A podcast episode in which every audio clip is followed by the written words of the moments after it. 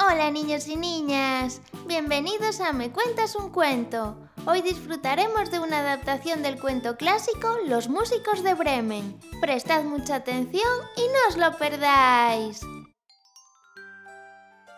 Érase una vez un hombre que tenía un asno. Durante muchos años el pobre animal trabajó sin descanso para su amo, pero ya no tenía fuerzas para realizar el mismo trabajo, así que su amo decidió acabar con él. Por suerte el asno supo lo que pasaba y se escapó a la ciudad de Bremen, pensando que allí podría tener un nuevo futuro, esta vez como músico. De camino a Bremen se encontró con un perro cazador. Estaba tirado en el camino, agotado de tanta carrera, así que el asno le preguntó, ¿Estás bien, amigo? Ay, no. Ya estoy muy cansado para cazar y mi amo quiere acabar conmigo. ¿Por qué no te vienes conmigo a Bremen? Busco futuro como músico y tú podrías formar parte de la banda. Al perro le pareció una gran idea y allá se fue con el asno. Caminando se encontraron con un gato. Al pobre se le veía muy triste. ¿Qué te pasa, señor gato? Ay, ya estoy cansado de cazar ratones. Me hago viejo y mi ama quiere acabar conmigo. Vente con nosotros. Estamos formando una banda de música y nos dirigimos a la ciudad de Bremen. El gato aceptó y con ellos muy feliz se marchó. Después de mucho caminar, llegaron los tres a un cortijo. Allí estaba un gallo en lo más alto cacareando sin cesar. ¿Qué te pasa, señor gallo?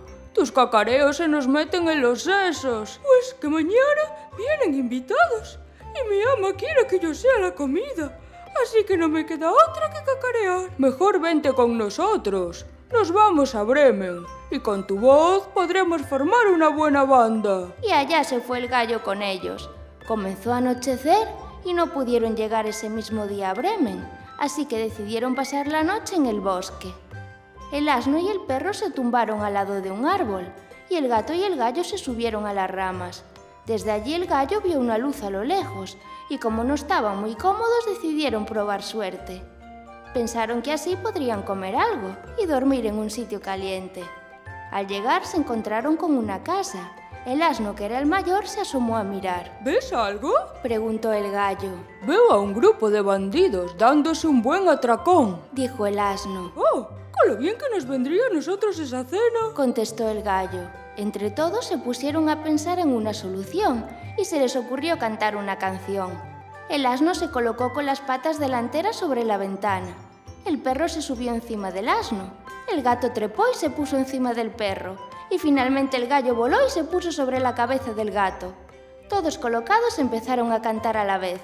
El asno rebuznando, el perro ladrando, el gato maullando y el gallo cacareando. Acto seguido, se precipitaron por la ventana y entraron en la casa. Fue tal el estruendo que hicieron al cantar que los bandidos se marcharon corriendo pensando que se trataba de un fantasma. Muy felices por su hazaña, una vez dentro y a salvo, comieron todas las obras que habían dejado los bandidos. Cuando terminaron la cena, se fueron a dormir y apagaron las luces. Los bandidos, que no se habían ido lejos, se fijaron en que ya no había luz y mandaron a uno de ellos a explorar el terreno. Cuando entró todo estaba silencioso. Se fue directo a la cocina a encender la luz. Confundió los brillantes ojos del gato y pensó que eran unas brasas. Cogió un fósforo para prenderlas y el gato le saltó encima y le arañó. Muy asustado el hombre se puso a correr hacia la puerta trasera y pisó al perro. Este del susto le mordió en una pierna. El bandolero se marchó de un brinco y tropezó con el asno, que del susto le propinó una coz. Con tanto alboroto despertaron al gallo y se puso a cacarear.